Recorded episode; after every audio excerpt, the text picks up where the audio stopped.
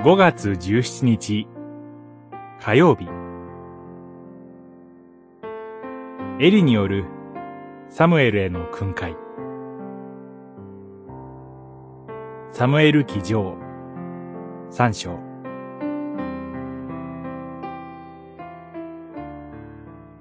サムエルは成長していった。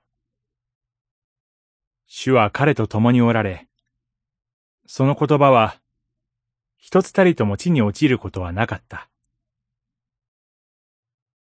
三章、十九節。エリは、息子たちが神を汚す行為をしたと知りながら咎めず、息子たちは、主を知ろうとしないならず者になってしまいました。それなのに、主はエリのもとで、サムエルが育つようにされました。もっとふさわしい人はなかったのかと思うかもしれません。しかし主は、過去に弱さを見せたエリに、サムエルの教育を担当させました。サムエルが主から受けた言葉を、誰をも恐れないで伝える預言者となるためです。ある夜、少年サムエルに主の言葉が告げられました。自分を育ててくれたエリと、その家族に主から厳罰が下るという、実に厳しい内容でした。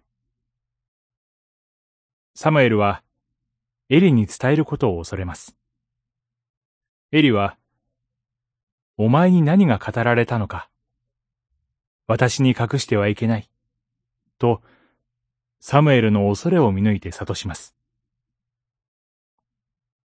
サムエルは、恐れを振り払い、隠し立てをせず語りました。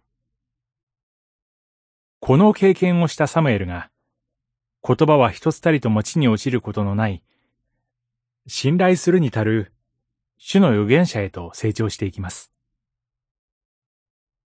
主は、エリの弱さある過去をも、サムエルのために用いられたのです。私たちも弱さ、賭けにより失敗してしまうものですが、主はその失敗をも踏まえつつ、私たちをも用いてくださるのです。祈り。